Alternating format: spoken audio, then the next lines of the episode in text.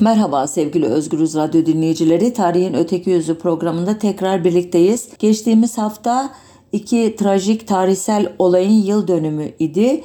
Birincisi 2. Dünya Savaşı sırasında e, Polonya'daki e, Varşova şehrinin de bir gettoya tıkılan Yahudilerin ayaklanmasının 80. yıl dönümü idi. E, diğer önemli gün ise 1915'te İttihat Terakki rejiminin imparatorluğun Ermeni tebası için planladığı korkunç sonun ilk adımı sayılabilecek olan 24 Nisan 1915'te İstanbul'daki Ermeni cemaatinin önde gelenlerinin e, Çankırı ve Ayaş'a doğru bir ölüm yolculuğuna çıkarılmasının yıl dönümü idi. Bunlardan ilkinde Almanya Cumhurbaşkanı Frank Walter Steinmeier Polonya'da, Varşova'da ve o gettonun bulunduğu yerde bir konuşma yaptı. Konuşmasında özetle bugün karşınızda duruyor ve Almanların burada işlediği suçlar için af diliyorum. Almanlar bir insanlık suçu olan Shoah'yı titizlikle planladı ve gerçekleştirdi. Almanlar Varşovalı Yahudilere zulmetti, köleleştirdi sözle ifade edilmeyecek insanlık dışı bir acımasızlıkla öldürdü. Polonya'da ve İsrail'de birçok insan bu insanlık suçu olan Shoah'yı işlemelerine rağmen Almanlarla barıştı ve onlara uzlaşı armağan etti. Bu bekleyemeyeceğimiz ve beklemememiz gereken bir hediye. Barışma mucizesini korumak ve geleceğe taşımak zorundayız ve bunu istiyoruz dedi. Peki bu ilk özür mü idi? Hayır, Varşova Gettosu'nda ilk özür dileyen kişi Almanya şansölyesi Willy Brandt idi. O tarihte Federal Almanya Cumhuriyeti'ydi. Onun başında olduğu devletin adı e, biliyorsunuz bir de Demokratik Almanya e, Cumhuriyeti vardı. E, sosyalist ideallere göre bir komünist partisi tarafından yönetiliyor idi. E, Willy Brandt e, 7 Aralık 1970 günü Polonya'daki Auschwitz-Birkenau temerküz kampını, imha kampını ziyareti sırasında Varşova gettosunda ziyaret etmiş ancak anıta çiçek koymakla yetinmeyerek aniden dizlerinin üstüne çökerek yaklaşık bir dakika başını öne eğmişti. Töreni izleyenler büyük bir şaşkınlık içinde nefeslerini tutarak bakmışlardı Brandt'a Ardından Brandt yavaşça doğrulmuş ve Alman heyetini de yanına alarak anıtı terk etmişti. Brandt'a eşlik eden siyasetçi ve gazeteciler daha sonra yaptıkları açıklamalarda ilk başta şansölyenin bayıldığını ya da kötüleştiğini düşündüklerini sonradan bilinçli olarak diz çöktüğünü kavradıklarını söylemişlerdi. Brandt ise bu olay hakkında çok sonra dolaylı bir şekilde konuştu. 1989'da çıkan Hatıralarım adlı kitabında bu tarihsel olayı şu şekilde anlattı. Hala bana o hareketimi soruyorlar. Bunu daha önce planladın mı diyorlar. Kesinlikle hayır. Etrafımda duran gazeteci ve foto muhabirleri kadar yakın arkadaşlarım da şaşırmıştı. O davranışımı planlamadım. Bütün Nazi cinayetleri, toplama kampları, işkenceler, kötülükler ve insanlık dışı davranışlar için insanlıktan özür diledim. Peki ne olmuştu Varşova gettosunda da iki önemli e, devlet adamı Almanların böylesine ağır bir özür dileme e, seremonisi ve konuşması yapmak ihtiyacı duymuşlardı. Elbette 2. Dünya Savaşı'nda işlenen Nazi suçlarının bir parçası idi Varşova gettosunda yaşananlar ama özel bir niteliği de vardı. Almanlar 1940 yılının Kasım ayında Polonya'nın başkenti Varşova'da salgın hastalık bahanesini bahane ederek bir getto oluşturmuşlar. Yani etrafı çeşitli e, bariyerlerle, duvarlarla, e, tellerle çevrili kapalı bir alan yaratmışlar ki bu gettolar biliyorsunuz e, Avrupa tarihi boyunca çeşitli şehirlerde Yahudilerin izole edilmesi için kurulmuştu. Ee, hatta son Yahudi gettosu e, İtalya'da 1870'lere e, kadar var olmuştu. İşte bunun reenkarnasyonunu yaratmıştı Naziler. en yoğun döneminde e, bu gettoda yaklaşık 445 bin kişinin tıkıldığını hesaplıyor uzmanlar. Elbette bunlar Yahudiler. İşte bu korkunç hapishanede 19 Nisan 1943 günü e, büyük bir ayaklanma başladı. E, ancak yaklaşık 4 hafta e, süren ayaklanma kanlı bir şekilde bastırıldı. Çünkü çok hafif silahlara sahip sadece 750 direnişçisi vardı bu büyük Yahudi tutsak topluluğunun. Karşılarında ise tanklar, toplar, hava kuvvetleri tarafından desteklenen 2000'den fazla Alman askeri, SS birlikleri, polis gücü vardı. E, çatışmalarda 12 binden fazla Yahudi hayatını kaybetti. Daha sonra da 30 bin kişi kurşuna dizilerek idam edildi. 7 bin kişi de imha kamplarına yollandı. Alman özürü başlı başına bir programda ele alınmayı hak ediyor. Tarihteki olumlu e, örneklerden biri çünkü 1945'ten e, günümüze kadar çeşitli aşamaları olan, gelgitleri olan, inişleri çıkışları olan ama sonuç olarak sadece e, Nazilerin değil tüm Alman halkının da sorumluluğunun kabul edildiği, bunu telafi etmek için çeşitli tazminatların ödendiği, e, okullarda müfredatların değiştirildiği, e, hem gençliğin hem de halkın tarihle yüzleşmesi için çeşitli programların uygulandığı, çeşitli anıtların, e, hafıza mekanlarının e, oluşturulduğu ve sürekli bir şekilde Alman toplumunu geçmişte işledikleri suçlarda yüzleştirmek için işte e, ha, hatırlatma taşlarından soykırım anıtlarına, işte filmlere, belgesel e, çekimlerine, e, mezarlık ziyaretlerine, toplama kamplarına öğrencilerin götürülmesine kadar çok değişik boyutları olan ve elbette esas olarak sadece Almanya'da yaşayan değil, sadece Doğu Almanya'da e, bir zamanlar yaşayan e, Almanları değil, e, Belarusları, Ukraynalıları, Polonyalıları, Çekleri, Slovakları da içine alan bir tarihle barışma programının da lideri durumunda Almanya e, elbette e, suç üstü yapıldığı için e, bu kadar e, ne diyelim güçlü bir tarihle yüzleşme programı uyguluyor diyenler var. Onlara itiraz edemem ama biraz sonra e, anlatacağım gibi Türkiye'nin 1915'te İttihat Terakki kadroları başta olmak üzere onların Türk, Müslüman, Kürt veya değişik e, unsurlardan ve Almanlardan oluşan destekçileri ile işledikleri suçlarla yüzleşmeye ne kadar dirençli olduklarını görünce Alman özürünün değerini bir kat daha anlıyor insan. Ee, benim de e, üniversitede yüksek lisans tezim bu konuda idi. Bu açıdan ayrıntılarına da vakıf olduğumu düşünüyorum ve e, Alman özürünü e, herkesin incelemesi gerektiğini düşünüyorum. Ben bu kaydı çekerken henüz 24 Nisan gelmemişti.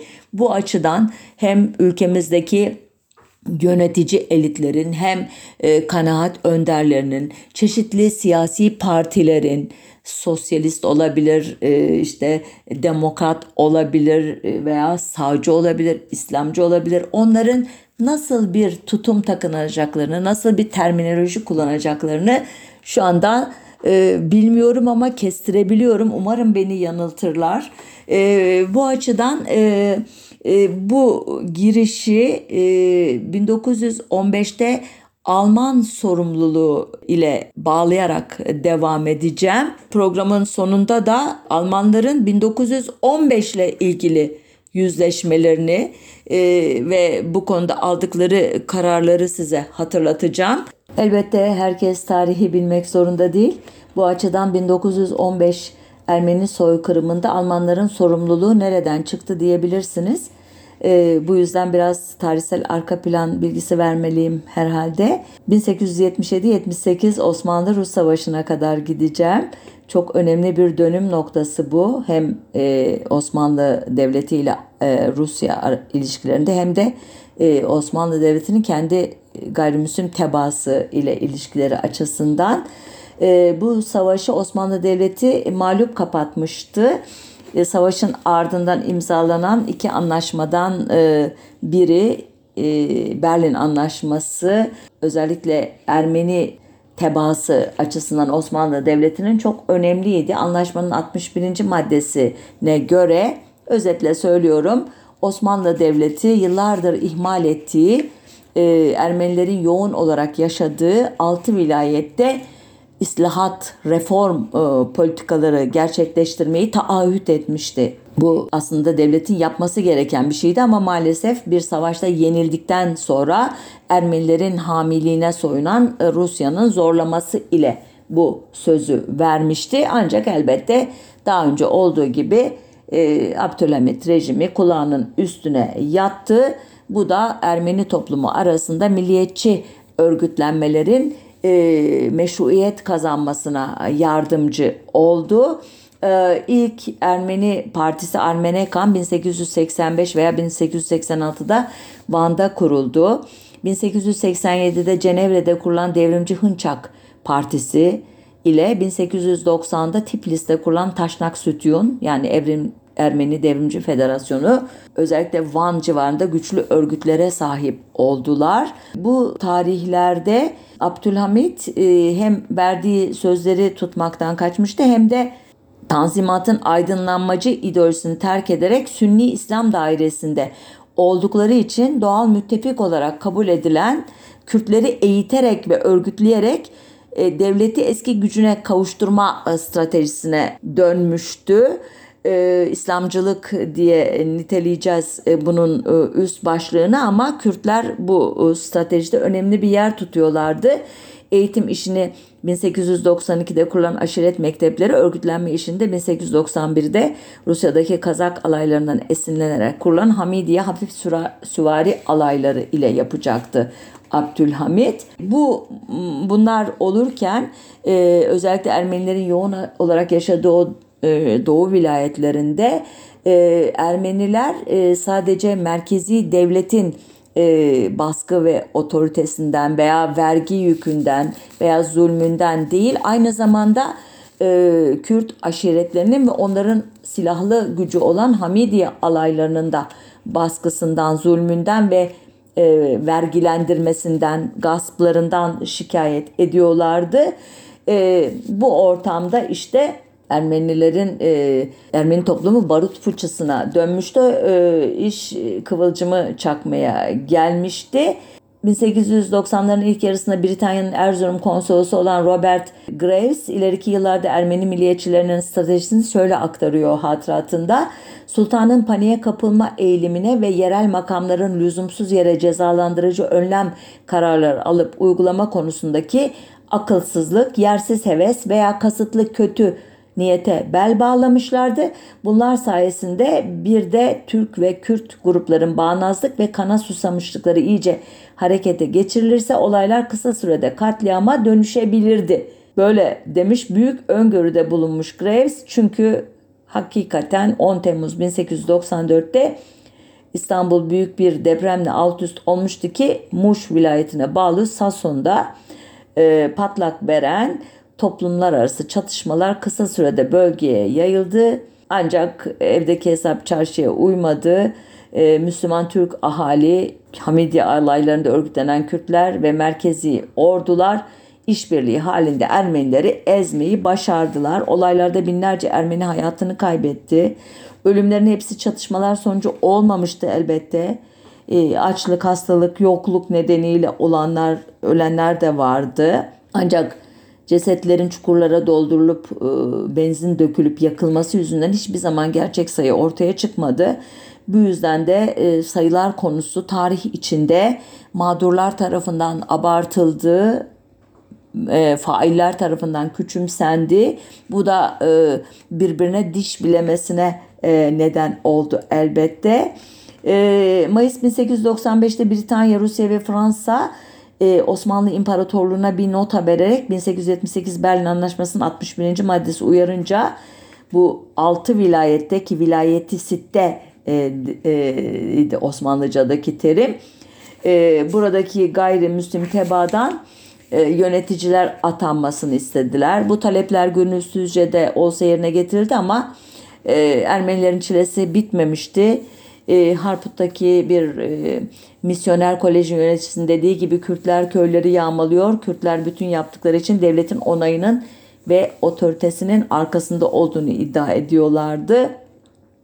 Sonunda e, bu e, ortam içerisinde e, bir de İstanbul'da bir e, Ermeni e, meydan okumasına şahit oldu payitaht. 30 Eylül 1895 günü e, Ermeniler e, Kumkapı Ermeni Kilisesi'nin önünde toplandılar. 4000'e yakın gösterişçi gösterici özür dilerim Baba Ali'ye doğru yürüyüşe geçti. Ee, Ermenilerin Baba Ali nümayişi e, Müslüman Türklerin de Ermeni patırtısı dedikleri bu yürüyüşler tamamen sessiz olduğu halde Abdülhamit askerlerin yürüyüşlerin üzerine sürdü. İlk ağızda kalabalıktan açılan ateşle askerlere komuta eden binbaşı ve askerin ateşiyle Ermeniler öldürüldü. Ardından sarayın adamlarınca yönlendirilen medrese öğrencileri ve e, esnaf grupları hamallar başta olmak üzere Ermenilere saldırdılar. Osmanlı kaynakları ölü sayısını vermiyor ama Ermeni kaynaklarına göre olaylarda 2000'e yakın Ermeni ölmüştü. E, haberlerin Anadolu'daki Ermeni yerleşiminde duyulması üzerine birbiri ardına olaylar patlak verdi ki bunların içinde en önemlisi Trabzon e, vilayeti olacak. Uzun uzun anlatmayacağım ona ancak Trabzon'da 3 Ekim 1895 günü Trabzon valisi Bahri Paşa, ona eşlik eden Trabzon kumandanı Hamdi Paşa, İran konsolosu Mirza Razi Han ve Trabzon Posta Telgraf Baş Müdürü Hacı Ömer Efendi'ye iki Ermeni genci başarısız bir suikast girişiminde e, bulundu. Özür dilerim Bahri Paşa eski Van valisiydi. E, İstanbul'a giderken birkaç günlüğüne Trabzon'a uğramıştı. Trabzon valisi Kadri e, Bey idi. E, ismi şaşırdım yanlış söyledim özür dilerim. Sonunda bu olay Kadri Bey'in olumlu tutumu ile kazasız belasız atlatıldı ama 7 ee, Ekim 1895 günü kimliği belli olmayan biri tarafından bir Müslüman öldürülünce tekrar çığırından çıktı. İşte e, Müslüman Türk ahalinin saldırılarından kaçmak için Ermeniler konsolosluklara ve okullara sığındılar. Ki Fransız konsolosluğuna sığınanların sayısı 2-3 bini bulmuştu. Ardından 10 e, Ekim'de hükümet sıkı yönetimi ilan etti. 14 Ekim'de Trabzon limanına Rus savaş gemisi Terets geldi ve sonunda çatışma e, bir şekilde e, yatıştı. Ancak benzeri olaylar Samsun, Ordu ve Gümüşhane boylarında da e, dolaylarında da boy göstermişti ki bilançoyu Türk yetkililerden değil e, Trabzon'daki İngiliz konsolosu Longworth'tan öğreniyoruz. Onun raporundan e, şöyle diyor Longworth e, silahsız ve bir haber durumdaki bu insanlar ki Ermenileri kastediyor hemen hemen hiç karşı koymadan acıklı bir teslimiyet içinde can ve mallarını vermiştir. Ancak yine de kahramanca hareketleri de tümden yok değildi. Olaylarda 298'i Trabzon merkezinde olmak üzere civar kasaba ve köylerde toplam 507 Ermeni ölmüş, 5197 kişi göç etmiş, 1510 ev ve dükkan yağmalanmış, 320 ev ve dükkan yanmıştı.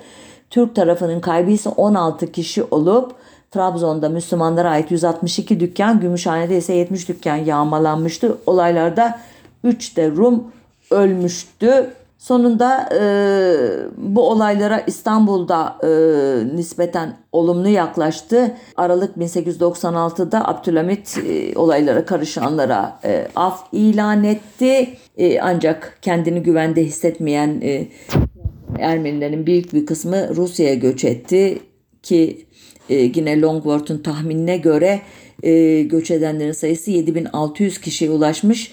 1200 Ermeni hanesi 450'ye inmişti. Daha sonradan bu e, düzelecek, geriye dönecekler ama önemli bir kırılım e, yaşanmıştı. E, bu dönemin çok e, önemli bir olayı da 1800 96 yılının 26 Ağustos'unda İstanbul'da Fransız ve İngiliz sermayesinin bileşimi olan Osmanlı Bankası'na Ermeni e, tetişçiler tarafından, eylemciler tarafından yapılan baskın idi.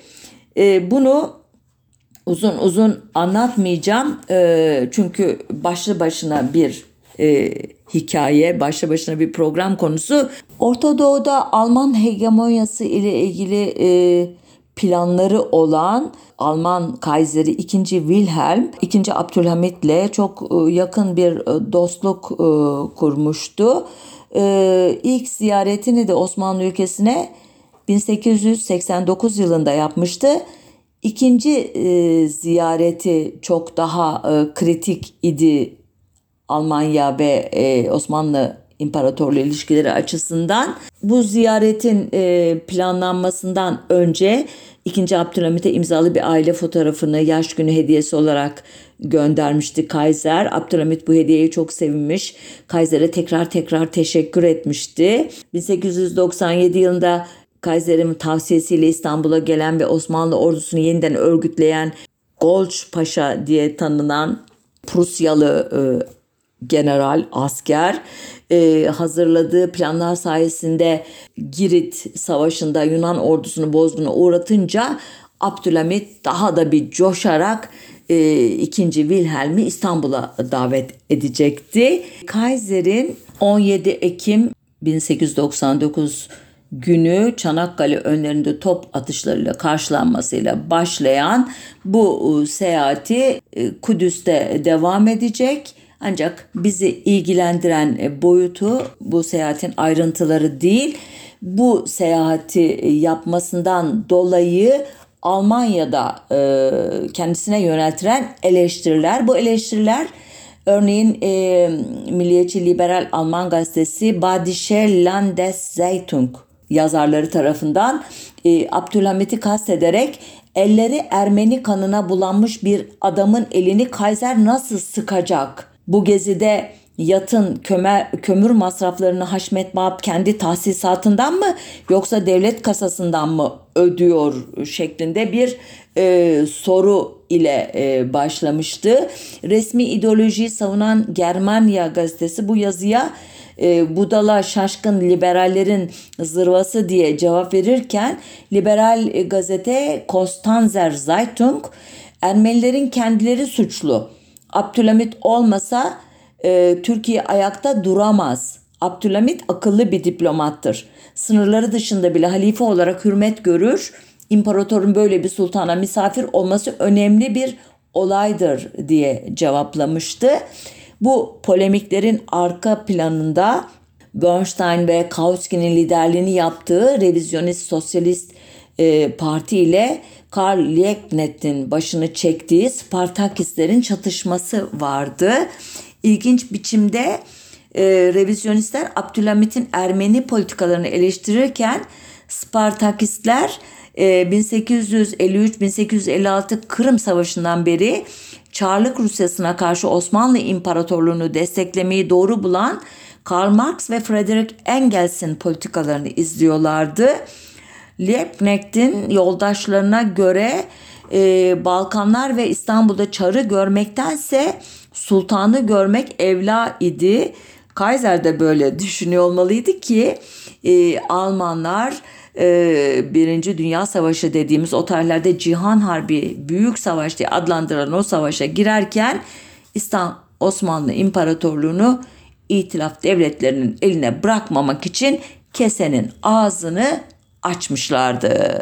Osmanlı e, İmparatorluğu ile Almanların savaşa e, girerken e, neler yaptığını, nasıl bir ittifak kurduğunu anlatmayacağım. Sadece e, doğrudan 1915'in 24 Nisan'ında başlayan sembolik tehcir ve ardından bunun soykırıma dönüşmesi sürecinde Almanların tavrına e, dair bazı bilgiler vereceğim. Ee, önce Almanya'da nasıl izleniyor e, 24 Nisan 1915 süreci diye bakalım. Çok satan e, sol eğilimli Berliner Tage, Tageblatt gazetesi e, günde 3-4 baskı yaptığı halde 24 Nisan 1915 haberlerine neredeyse hiç yer vermiyor. Sadece 5 haber başlığını tespit etmiş e, bu konuda e, çalışan e, araştırmacılar. Bunlardan üçü Talat Paşa, Enver Paşa ve Halil Menteşe ile yapılmış röportajlar. Hiç yani sürgünlere falan değinmiyor. E, ikisi ise Osmanlı kaynaklı iki haberin tekrarı. Halbuki başka kaynaklardan bilindiği gibi bu sırada Almanya'da Anadolu'da nelerin olup bittiğini bilen çok kişi var. Örneğin sosyal demokratların ve Hristiyanların e, yayın organlarında çalışan uzmanlar var. İstanbul'daki Doğu İstihbarat Bürosu'nun istihbaratçı şarkiyatçıları var. E, Protestan Kilisesi'nin önde gelenleri var ki bunlardan biri e, Lepsius adıyla daha sonradan çok karşımıza çıkacak. Birazdan ona dair biraz daha fazla bilgi vereceğim. Ee, Alman Katolik Kilisesi'nin önde gelenleri var. Papalığın dahi e, e, çeşitli e, misyonerler aracılığıyla bilgi aldığını biliyoruz. E, Osmanlı ülkesinde büyük yatırımları olan Deutsche Bank'ın başkanı ve Reichstag'taki bazı parlamento üyelerinin çeşitli kanallardan Anadolu'da olan bitenleri öğrendiğini daha sonra çok net bir şekilde göreceğiz. İlginç bir şekilde basında bu konuda en fazla bilgi verenler, sayfalarını ayıranlar Hristiyan e, gazeteleri ancak onlar da son derece dikkatli ve kontrollü bir dil kullanıyorlar. E, sosyalistler ise savaştayız ve hükümet bu ittifakın bizim için önemli olduğunu düşünüyorsa biz bu ittifakı devam ettireceğiz havasındalar. Biliyorsunuz ikinci Enternasyonel'in e, e, bu savaş sırasında ulusal e, çıkarlardan yana tavır alması sosyalist ve komünist partilerin en büyük zaafı olarak tarihe geçmiş idi. Halbuki kendi e, ulusal devletlerine karşı ayaklanma çağrısı yapsalardı muhtemelen e, Almanya başta olmak üzere pek çok Avrupa ülkesinde sosyalist idareler daha o zaman da kurulabilirdi. Neyse konumuz bu değil devam ediyoruz. Osmanlı ülkesinde de e, pek çok Alman e, uzman e, sivil ve asker olmak üzere görev yapıyordu. E, ta Golç Paşa döneminden itibaren bu Alman görevliler 1915'e kadar ki dönemde merkezden gelen emirler uyarınca Ermeni taleplerini geri çevirmişlerdi. Çok sıkıştıkları zamanlarda ise konuyu savaştan sonra görüşmek üzere savuşturmuşlardı. Bu talepler hatırlarsanız 1878 Berlin Anlaşması'nın 60. maddesi gereğince Osmanlı Devleti'nin yapması gereken islahatlar. E, Almanlar da onların en büyük müttefiki olduğu için Ermeniler e, Osmanlı devlet görevlilerine ulaşamadıkları durumlarda Almanları araya sokuyorlar. Neyse sonuçta Osmanlı Devleti'nde yaşayan Alman iş adamları, bankerler, mühendisler ve diplomatlar e, onlara kulak verip Osmanlı İmparatorluğu'nun Ermeni politikalarını protesto etmişler idi ki Kaiser buna da karşı çıktı. Türkler ne yaparsa yapsınlar bizim müttefikimiz onlardır Ermeniler değil diyerek bu e, desteğe de ket vurdular. E, ancak 18 Mart 1915'te e, İtilaf donanmasının Gelibolu harekatı başladığında yani Çanakkale Deniz Savaşı diye adlandırılan o itilaf güçleri açısından hezimetle biten o savaş başladığında Almanlar için durum hayat memat meselesine dönmüştü. Çünkü o sırada Belçika, Fransa, Galicia ve e, Doğu cephesinde e, Kafkasya e, hattında diyelim e, yaşananlarla da baş etmek zorundaydılar. Dolayısıyla Anadolu'da nelerin olup bittiğine pek dikkat etmiyorlardı. Örneğin e, 1890'lı yıllardan beri Doğu vilayetlerinde, Ermeni vilayetlerinde, Kürt vilayetlerinde görev yapan protestan rahibi Johannes Lepsius Almanya'ya pek çok rapor gönderdiği halde bu raporlar hiç önemsenmiyordu. Adını anmışken biraz bilgi vereyim Lepsius hakkında. Entelektüel bir ailenin çocuğu olarak üniversitede matematik okumuş, doktorasını felsefe dalında e, almış olan Lepsius, misyonerlik faaliyetleri yürütmek için Osmanlı ülkesine 1896 yılında geliyor. Aynı yıl Urfa'da Ermenilere Yardım Cemiyeti'ni kuruyor.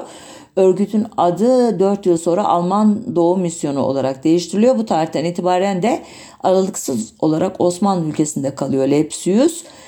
16 ee, Haziran 1914'te Türk-Alman Derneği'ni kuruyor ki bu derneğin kuruluş için yapılan çağrı mektubunu imzalayanlar arasında ünlü romancı Thomas Mann da var ki dernek 1956 yılına kadar da ayakta kalacak. Oğlunun savaş sırasında Doğu cephesinde hayatını kaybetmesinden sadece 5 gün sonra Almanya Dışişleri Bakanı Zimmermann'ın görevlendirilmesiyle İstanbul'a geliyor Lepsius ve 1915 Temmuz'un sonlarında İstanbul'da tokatlayan Han'da Enver Paşa ile görüşüyor ve ondan Ermenilere karşı insaflı olmasını rica ediyor.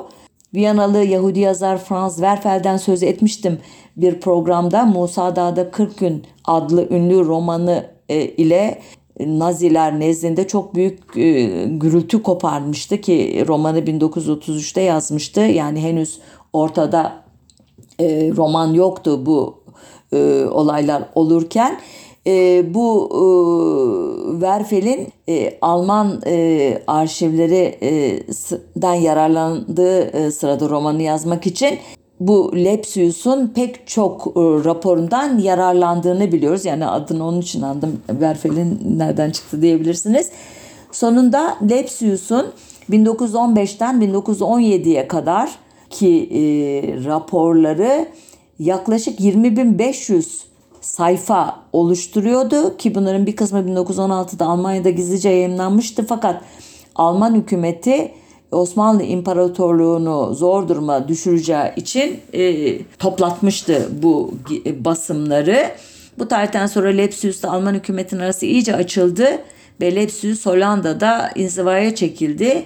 E, 1917 yılında da tekrar hatırlandı e, ve Berlin Üniversitesi'nde önce teoloji fakültesinde fahri doktora e, payesi verildi. Ardından da e, Alman Dışişleri Bakanlığı'nın desteğiyle arşiv e, bir derledi, toparladı. İşte bu derleme, toparlama sırasında ortaya çıkan raporlardan anlıyoruz ki Almanlar Osmanlı Devleti'nin, İttihat Terakki'nin Ermenilere yaptığı her şeyden haberdarlar ama kulaklarının üstüne yatmışlar. Bu merkezdeki durum. Bir de Osmanlı İmparatorluğu'nda görevli olan e, Alman e, uzmanlar ne yapıyor buna e, dair e, e, bilgiler vereyim.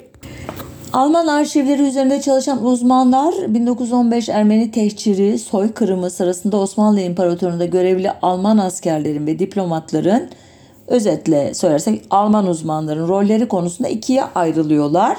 Bazı araştırmacılara göre Alman uzmanlar tehcirin soykırıma dönüşmesinin asıl müsebbibi. Bazı araştırmacılara göre ise Almanların merkezden yönlendirilen sistematik bir tutumu yok. Daha çok kişisel yaklaşımlar söz konusu. Bu yaklaşımlarda bazen e, Ermenilerden yana bazen Ermenilerin e, aleyhine bazen de kayıtsızlık şeklinde tezahür etmiş. İlk gruba e, Alman tarihçiler Tessa Hoffmann ve Wolfgang Gust ile İsviçreli tarihçi Christoph Dinkel ve Ermeni araştırmacı, Ermeni tarihçi ve Dadrian giriyor. Bunlardan bizde daha iyi tanınan Dadrian'a göre Almanların Bakü petrol bölgesine ulaşma niyeti e, Almanların pantürkizmi kışkırtmasına e, Berlin-Bağdat demiryolu hattının güvenliği ve Almanların e, Ermeni burjuvasının yerine geçme düşünceleri de soykırıma giden e, yola e, döşeyen taşlar. Dadrian Alman etkisini iki kategoride inceliyor. Biri tavsiye ve kolaylaştırma, diğeri de rıza e, üretme ve icabet etme e, şeklinde. Dadrian'a göre e, Alman askeri misyonuna bağlı görevlilerin bir kısmı kararları verirken bir kısmı da kararları uygularken Ermenilere reva görülen muamelelere rıza göstermişler, göz yummuşlar. Dadrian'a göre katliama bizzat iştirak eden Alman görevliler de var. Örneğin Mart 1915'te isyan eden Zeytun e, Ermenilerine üzerine bir Os Osmanlı Birliği'nin gönderilmesi emrini bir Alman subay vermiş Dadrian'a göre. Ağustos 1915'te Musa Dağı'da saklanan Ermeni köylerini kuşatan Osmanlı birliklerine de bir Alman komuta ediyormuş. Ekim 1915'te çeşitli bölgelerden e, çıkartılan e, Ermenilerin e, toplama e, toplanma merkezi olan Urfa'da duruma e, isyan eden e, Ermenilerin etrafının kuşatılmasına e, Suriye'deki Alman kurbay e, subayı Eberhard Graf Wolfskel von Reichenberg müthiş e, bir ismi var asil biri anlaşılan o komuta ediyormuş. Ee, yine Dadrian'a göre Bağdat Demiryolu Şirketi ile Alman ordusu arasındaki ilişkileri sağlayan görevli Kolonel Böthrik şirketin bazı Ermeni işçilerinin tehcirine bizzat izin veren kişi imiş. Böyle tekil bir sürü olay sayıyor Dadrian. Serdar Dinçer e, adlı e, Türkiye'li bir e, araştırmacı da Alman belgelerinde Alman Türk Silah Arkadaşlığı ve Ermeniler adlı kitabındaki iletişim yayınlarından 2011 yılında çıktı. Bu kalın bir kitap. Biraz karışık belgeler e, açısından e, veya tezi e, işte inşa etme açısından ama e, çok ilginç e, belgeler e, sunuyor bize. Onları okumak zaten başlı başına bir aydınlanma e, sağlıyor. E, bu kitapta Dadrian'ı destekleyen örnekler var. Örneğin sürgün kafilelerine saldırılarda e, yer alan sabıkalı timlerini örgütleyen Miralay e, Seyfi'ye propaganda çalışmalarında yardım eden kişi Kaiser'in casusu diye ünlenen Max von Oppenheim e, imiş. Türk hükümetine karşı tehlikeli bir ayaklanma içinde olan bir ahaliye biz yardım edemeyiz diyen kişi Osmanlı ordusunun Alman Genelkurmay Başkanı Schellendorf e, veya e, Ermenilerin şimdi az ya da çok kökleri kazınıyor. Bu katıca yapılıyor ancak yararlı diyen kişi Kaiser'in muhtemet adamı denizci Human bunların hep belgelerini sunuyor Serdar e, e, Dinçer e, veya e, Türkler Ermenilere karşı mümkün olduğunca sessiz ve radikal bir şekilde yürüyor. Bunların üçte 3 bölü 4'ü bertaraf edilmiş durumda.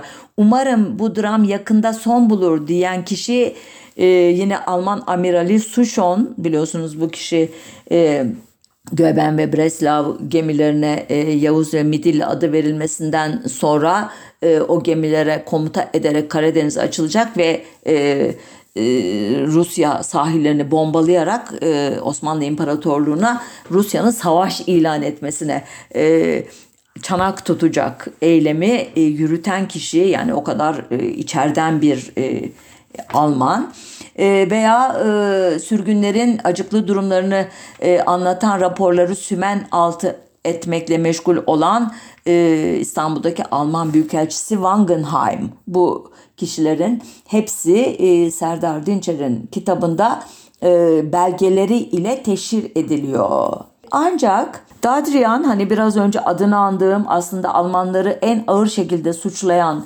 Ermeni tarihçi soykırıma e, tavır alıp da belgeleyenlerin içinde de e, Alman görevlilerin olduğunu e, teslim ediyor adil davranarak ki bu işlevi görenler arasında İstanbul'daki Alman Büyükelçiliği Müsteşar Vekili Neurath, Almanya'nın Erzurum konsolosu Schöbner Richter ki daha sonradan Hitler'in en yakın adamı olacak bu kişi Birahane e, darbesi denilen e, olayda onunla birlikte olacak. E, veya teşkilatı mahsusada görevli olan Albay Stenge veya Ege e, bölgesinde görevli olup e, işte İzmir Ermenilerinin e, tehcirini de engelleyen Limon von Sanders ki bu kişi biliyorsunuz 1915'te e, Çanakkale e, e, Gelibolu cephesinde ki savaşın kazanılmasında çok önemli rol oynayacak. Orası için kurulacak olan 5. Ordu Komutanlığını yürütecek bu kişi. Bir de Dadrian gibi veya Wolfgang Gust gibi veya Tessa Hoffmann gibi düşünmeyen kişiler de var. Bunlardan biri Alman arşivlerinde çalışan Amerikalı araştırmacı Margaret Anderson. O diyor ki Dadrian gibi yazarlar durumu abartıyorlar. Çünkü Osmanlı ordusundaki Alman askerler Alman genel kurmayına bağlı değillerdi. Bunların çoğu Prusya ordusundan emekli olmuş, atılmış, ikinci sınıf askerlerdi. Bunlar e, bir gelecek kurmak için Osmanlı ülkesine gelmişlerdi ve Alman genel kurmayına e, silsile-i meratiple ne diyelim o hiyerarşik bir düzen içinde tabi değillerdi. Dolayısıyla da Alman e, merkezinden gelen emirleri e, uygulamaları ya da uygulamamaları gibi konulardan dolayı sorumlu tutulamazlardı diyor. Gerçekten de Enver Paşa'nın Erkani Harbiye reisini bizzat seçtiği kişi vasatlığıyla tanınan Schellendorf e, Enver Paşa'nın her dediğine evet diyecek nitelikte biri. Ancak bu vasıfsız kişi bile bazen Türk hükümetine karşı tehlikeli bir ayaklanma içinde olan bu ahaliye yani Ermenilere biz yardım edemeyiz derken bazen de Ermeni işçilerin örneğin sürülmesine karşı çıkmış biri. Andersen de diyor ki Almanya'nın elindeki tek silah aslında Osmanlı Devleti'ne savaşa e, Almanların yanında girmesi karşılığında vermeyi taahhüt ettiği 5 milyon marklık yardımı göndermekten vazgeçmesiydi. Yani diyor onları sadece bu yardımla tehdit edebilirlerdi. Kendi istekleri doğrultusunda hareket etme yolunda. Ancak bu da genel stratejik hedefler açısından son derece zararlı olurdu. Çünkü Almanlar bu savaşı kazanmak istiyorlardı. Osmanlı Devleti ile kurdukları ittifakın nedeni de buydu. Yani Osmanlı'ya yardım etmek için değil Osmanlı Devleti onlara hizmet etsin diye idi.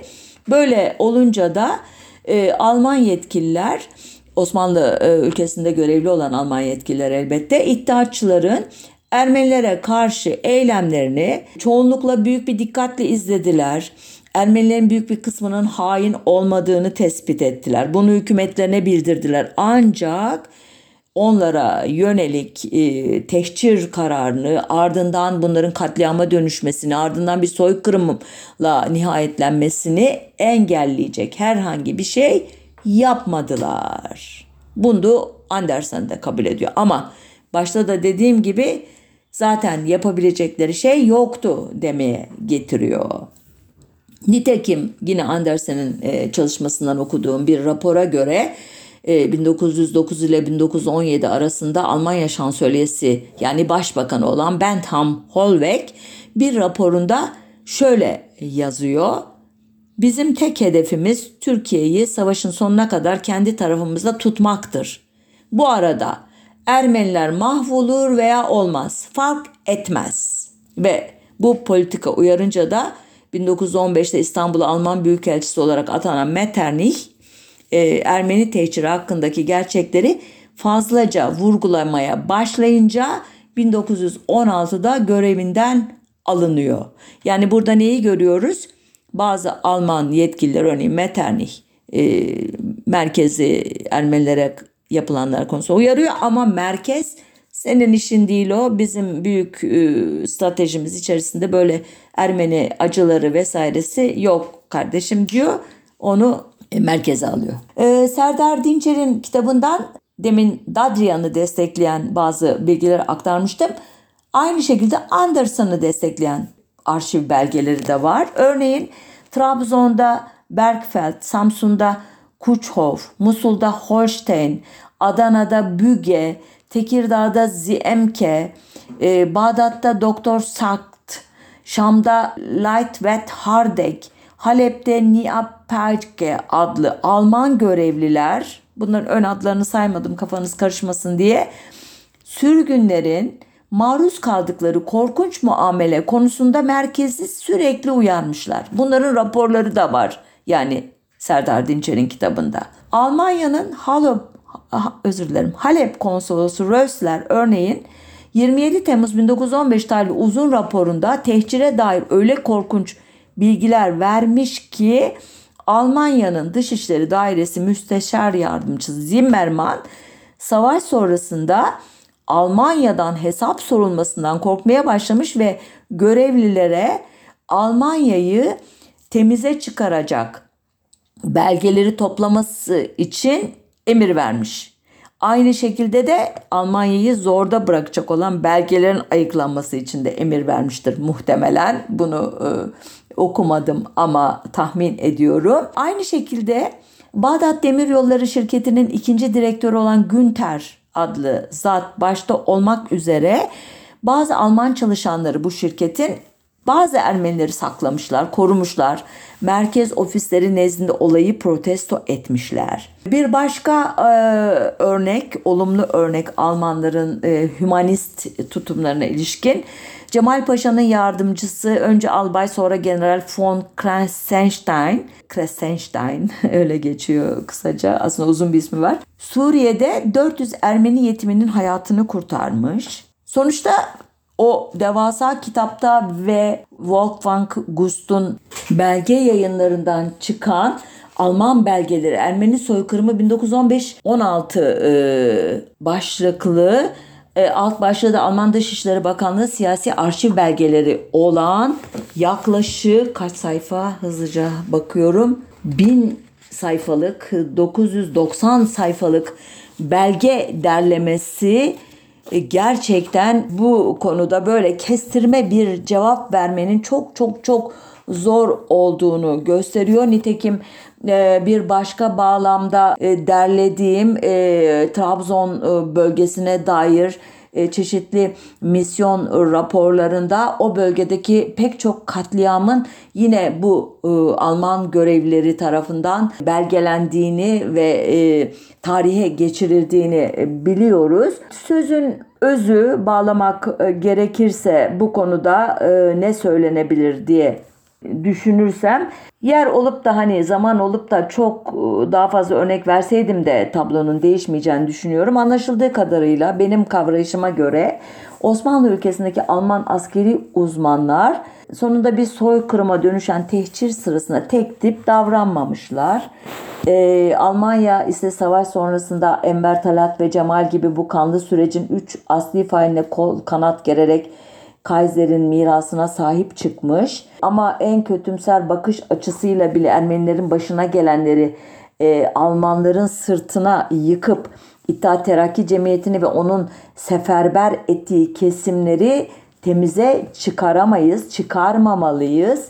Ya, nitekim Talat Paşa bile anılarında e, bazı fena fikirli düşman propagandacıları e, Almanların Türkleri Ermenileri ezmek hususunda teşci ettiklerini yani şevklendirdiklerini, teşvik ettiklerini söylemek suretiyle e, Ermeni hadiseleri dolayısıyla Almanya'nın şerefine de tecavüz etmişlerdir. Hadiseler ise tamamıyla aksini ispat etmektedir diyerek Almanları temize çıkarmakta olduğu halde günümüzde e, bazı e, kişilerin özellikle bu İttihat Terakki geleneğine e, yürekten bağlı olan e, işte Türk milliyetçisi, ırkçısı e, ve e, İttihat Terakki'nin temsil ettiği elbette başka e, kötü geleneklerin çetecilik, suikastçilik, darbecilik e, gibi muhalefeti e, her türlü baskı aracını kullanarak susturma